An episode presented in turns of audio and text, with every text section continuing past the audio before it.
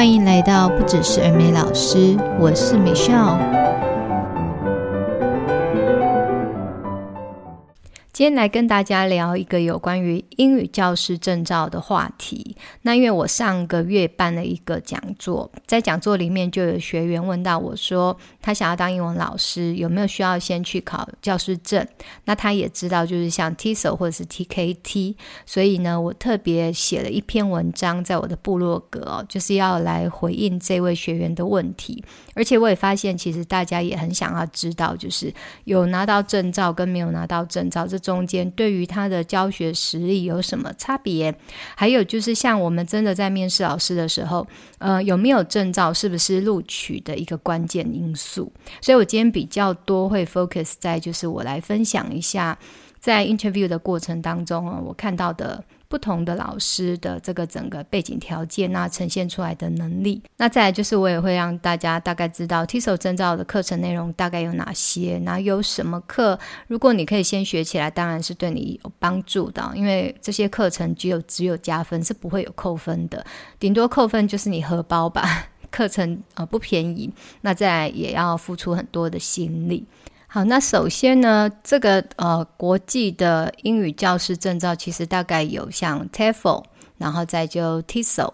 那还有就是剑桥大学他们推出来的像 TKT，还有 CELTA 哦。那 CELTA 我觉得不用拿来这边讲，因为人家门槛超级高。如果你拿到 CELTA 的教师和教师证照，那等于你其实已经可以当 TESOL 课程的 trainer 了，因为那个是一个嗯，我觉得已经是一个研究，一门教学研究课程。那现在我们就来 focus 在台湾目前呼声最高的啊，就是 TESOL。再来就是 TKT，那 T 手的部分就是他最主要在训练想要成为儿美老师的人，而且呢，他特别强调的是。非英语系国家的儿美老师，所以就是像台湾就是一个嘛，英语不是我们的主要母语，也不是我们的第二外国语啊，未来可能是，但 right now 还不是。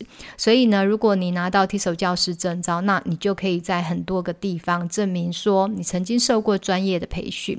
那因为 TESOL 它又分成两条路线，第一条路线是学士后的课程，就是硕士学位。像我也有朋友哦，他们是在台湾，不是相关科系，而不是英语相关科系，可是后来他到国外读书的时候，他就选 TESOL 当做他的硕士主修。那这个 TESOL 修得回来，当然是你就直接走英语教学的这一条路，会非常的顺畅，因为本来不是相关科系。那因为到国外去之后，你如果是学习主要是英语教学，你可以对这个教学领域内的英语能力，我觉得一定可以相对提升。那当然你要申请出国，在英语能力的部分，本来你就必须要可能有到 B two 甚至到 C one 的程度。另外呢，还有就是你不是一个学位哦。它就是一个研习，那就是像你去外面上一个什么培训啊，一个课程，然后最后的一个完训的证书。只不过呢，这个证书它是可以拿来。当做，例如说申请工作证，或者是你可以去申请，像我们台湾国教署规定，你要当英文老师，除了教育学程，那就是你要有相关的英语教师的证照。其实 TESOL 就是算是其中一项，只是呢，各个录取单位他们设定的条件是不一样的。那大家知道，就是颁发 TESOL 证照的这个核可单位，其实也有各式各样。那主要都是在英美系国家啊，北美那边，因为那边就是母语是英语。那在就是大部分的人会到那边去学习语言嘛，学习英语，所以在那边就非常的风险。那到后面就是因为网际网络世界开始发达。所以呢，我们在任何一个地方，我们都可以上到这样子的课程。好，那像外师的话呢，就是你要申请教英语的这个工作证，在台湾规定就是你一定要有 Bachelor Degree。然后，如果你不是 Bachelor Degree 的话，像 College 的，那你就一定要 Plus 一张教教师证照，而且就是看你要教什么，你就是要有那个语言的教师证照。所以我们以前还蛮多外师，他入境的时候他是拿旅游签。那就是利用旅游签的这段时间哦，看他是哪一国的，大部分是六十天嘛。那在六十天之内，就是要赶快把这个 teso 证照修出来，然后我们赶快去送件去申请工作证。所以时间那时候还蛮紧迫，我就遇过不少的外事，其实都已经 overstay，他。们就是反正就要赶快出去。可能跑去香港，然后再入境一次，重新取得两个月的时间，才够我们去做办证的动作。那这些人他们修得 T 手证照，那代表什么？就是代表他对于这个工作，至少他有一个基本的门槛的能力。你有上过课，你知道什么叫做英语教学，然后甚至你有学了一些教学法，至少你来当老师，我觉得我们比较不会觉得就是一个国外的流浪汉哦。这个真的很难听，但是大家几乎就是这样子在讲。因为你不知道他在他的母母国，他到底在做什么的。那一一跨出国了，没有人知道他到底。过去讲难听一点，就是过去的底细，所以至少有这样子的一个客观条件去要求他。所以呢，外师呃来台湾之后，他们在上 teso 课程的，我觉得还蛮多的。那我现在讲一下，就是因为网络上其实这个课程的资讯非常多，我觉得大家只要去 Google 一定都找得到，甚至你想要上课，你就可以去比较一下，都很多。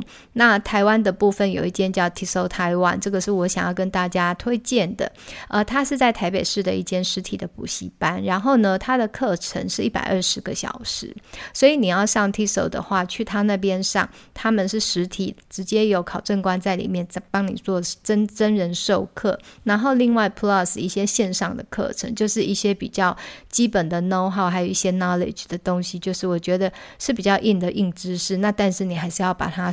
读完上完就是线上的课程，那上完之后呢，他们一样会有一个实体的参参访。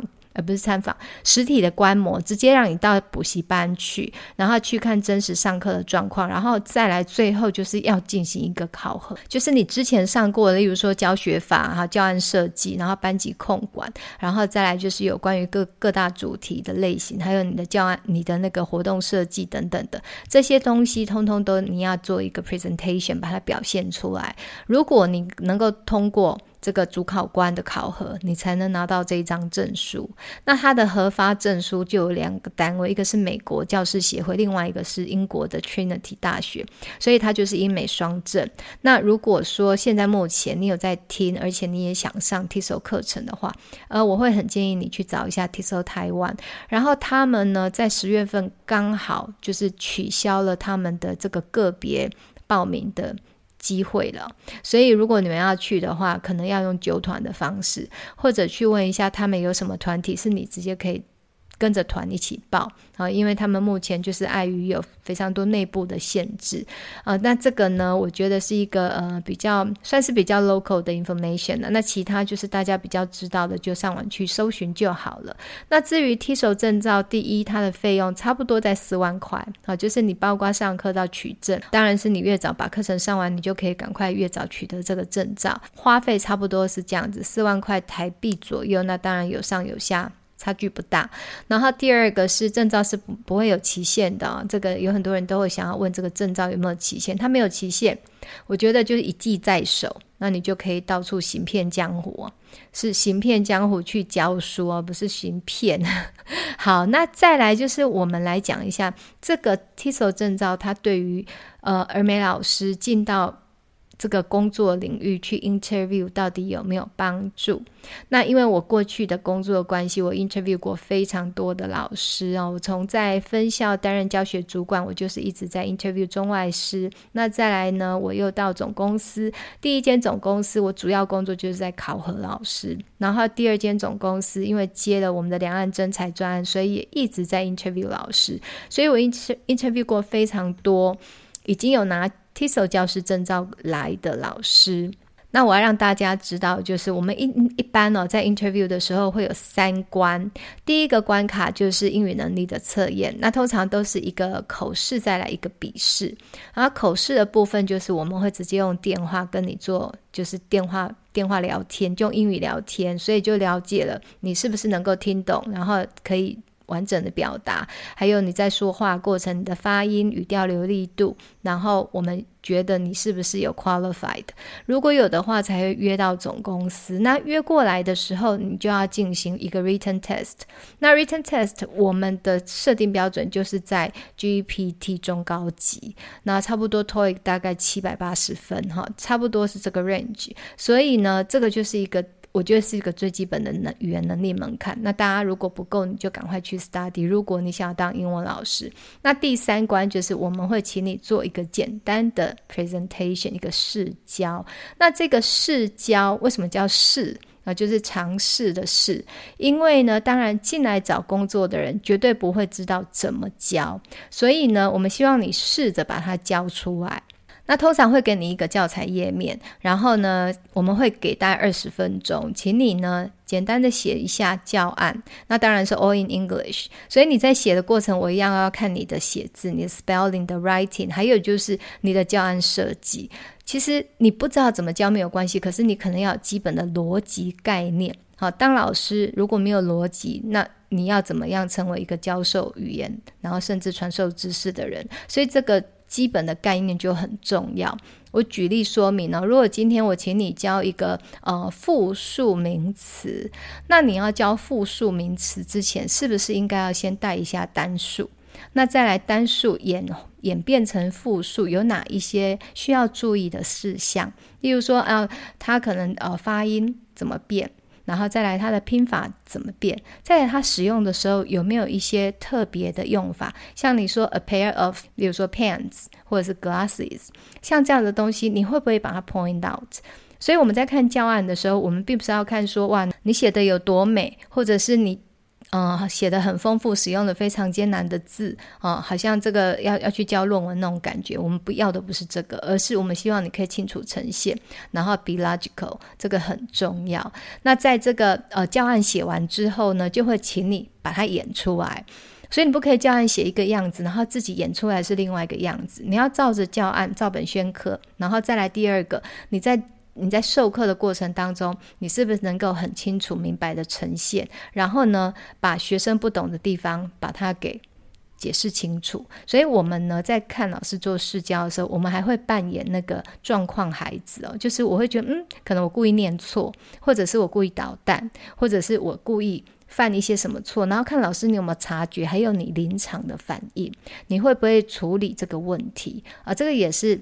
一个其中一个考试的一个桥段，所以差不多这三关哦，我刚刚讲的口笔试、撰写教案，然后再来到试教，这三关过了之后，通常我们就大概知道这个老师可不可以录用。所以好，回过头来，大家觉得，如果今天你有拿过 TESOL，你有拿 TESOL 证照，你是已经上过教师培训的基本课程，跟你。完全没有概念的人，他们在我们刚刚考试的这三关里面，大家应该已经就可以想象，有上过课的人的表现可以到达什么样子的水准。那没有上过课的人，也有机会可以达到我们的录取标准。所以，真的要问说，是不是有拿证照就一定可以录取，或者是他就可以顺利录取？其实我都要说不一定。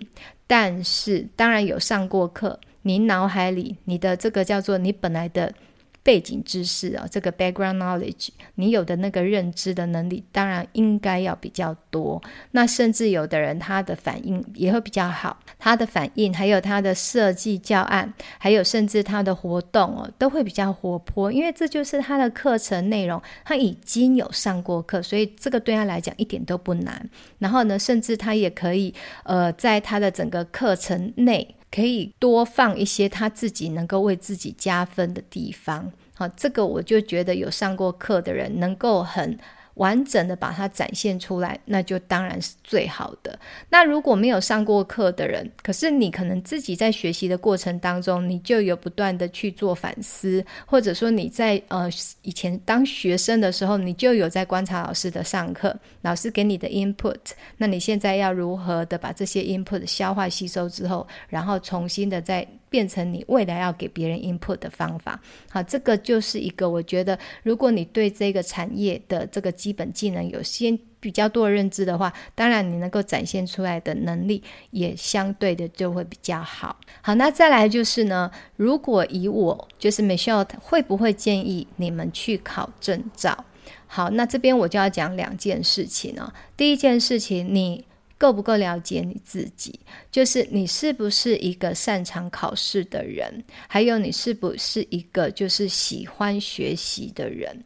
如果你今天就是嗯，比如说学习速度比较慢，再来你好像觉得以前当学生的时候自己就是。表现的能力就是比较差，就是好像呃不擅长考试，像人家有的人说什么考运比较差，然后再来就是别人可能花一个小时一个小时可以读完的内容，可是你要花三个小时，你好像就是速度上效率上就是比较差。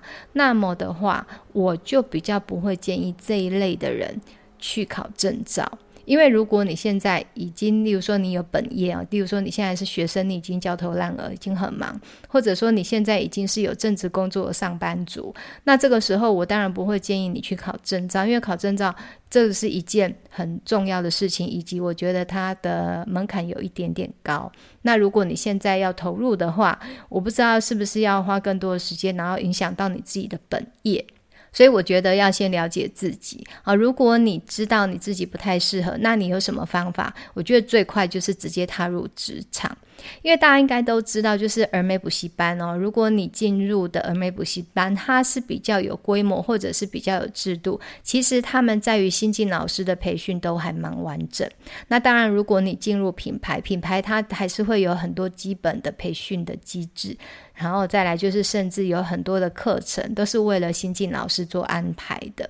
啊，我在上两集都有提到，所以呢。如果你直接进入职场，你应该就可以获得一些基本的培训，然后再来呢，这个工作会带领你学习跟成长，就是你边上课。边受训，或者是你先受完训才去带班。那在你带带班的过程当中，可能还会有一些教学主管的带领，或者是你的同才、你的老师，或者是跟你配课的外师。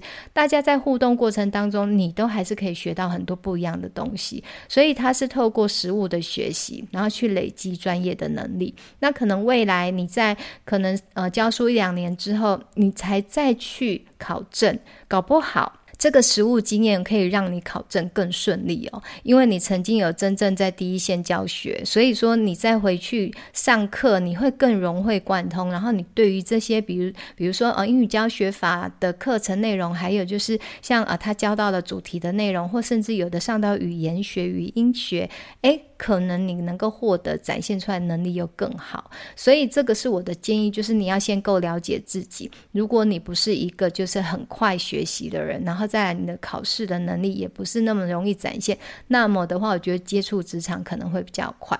那当然，另外一种人，on the other hand，就是如果你是一个很会考试、头脑清醒、头脑清楚，然后再来你的吸收速度很快，那我觉得啊，你就去考啊，因为证照对大家来讲当然是。只有帮助嘛，然后再来就是你能够修得一张证照，我觉得对于自己的专业一定有加分。还有呢，如果你去 interview，你可以把你的证照拿出来给考官看，然后接续着你的完完美的表现，然后专业的表现，那这样子下来，对于你的录取当然就是更更胜一筹嘛，对不对？所以呢，这是我个人的建议。有很多人是在上班一段时间之后重回学生领域，结果发现自己诶。可以更认真的学习，或者是说你的表现可以更好。那我觉得这个就是你要够了解自己。那跟大家分享一下，其实我在这个英语教学界这么多年哦，我没有考过任何一张英语教师证照，诶，但我自己没有考过，我却带领老师们去考证。因为过去我的工作就是一直都呃塞得满满满，所以呢，我必须要讲非常充实，以及很有成就，然后以及非常忙碌，所以我根本没有。报考的动机哦，真的是完全没有。虽然我没有英语教师相关的证照，但是我跟大家讲，我有考过其他领域的专业证照哦。我有考过蛋糕丙级，然后我有考过产险，然后还有我有考过就之前跟大家分享的日检。所以我自己觉得，其实透过考证照真的是一个很快速的方法。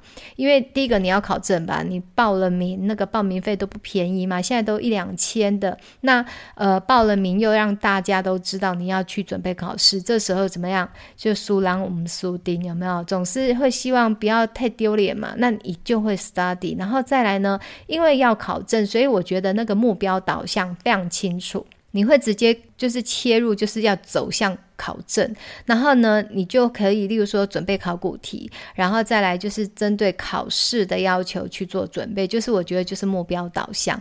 那还有就是如果有需要。就可以直接去上课嘛，像 TESOL 有 TESOL 课程嘛。那像那个时候我考蛋糕，我有去上蛋糕的课程，蛋糕丙级的课程。那我们的老师他就会直接跟你说，呃，考试的时候有哪些东西会被扣分，然后你要怎么样练，你才有可能就是可以达标。所以这种课程让你上完之后，你就是距离得到证书的这个目标，当然有就更近了。所以有需要的话。我会鼓励大家，就是透过考证照去学习一门专业的技能。那再来就是，你也就是报报名一些课程，然后让自己可以快速的学习，然后掌握那些考证的要领，可能比较不会瞎忙。好，那我再跟大家总结一下哦，就是目前台湾呼声比较高的 TESOL 证照跟 TKT 这两张证照，在网络上都有非常多的报考资讯。然后呢，TESOL 证照它可以让大家学得很多专业的领域的知识，好像教学法啊、教案设计，那还有就是例如说有的会上到语言学、语音学，那还有课室管理，那以及各种不同主题的。教学内容跟你的呈现方式，所以这是一个很专业的课程。如果你想要成为美语老师、英语老师，哦，你想要在补教界，或者是你未来真的有心想要考正式老师，我都会觉得就是。经过一个教师证照的洗礼哦，一定可以帮你累积非常多的能量。那未来呢，你要走向这一条路，当然就更近喽。那这就是今天的节目，希望对大家都有帮助。那如果你喜欢，也欢迎帮我五星按赞，谢谢你们，我们下周见，拜拜。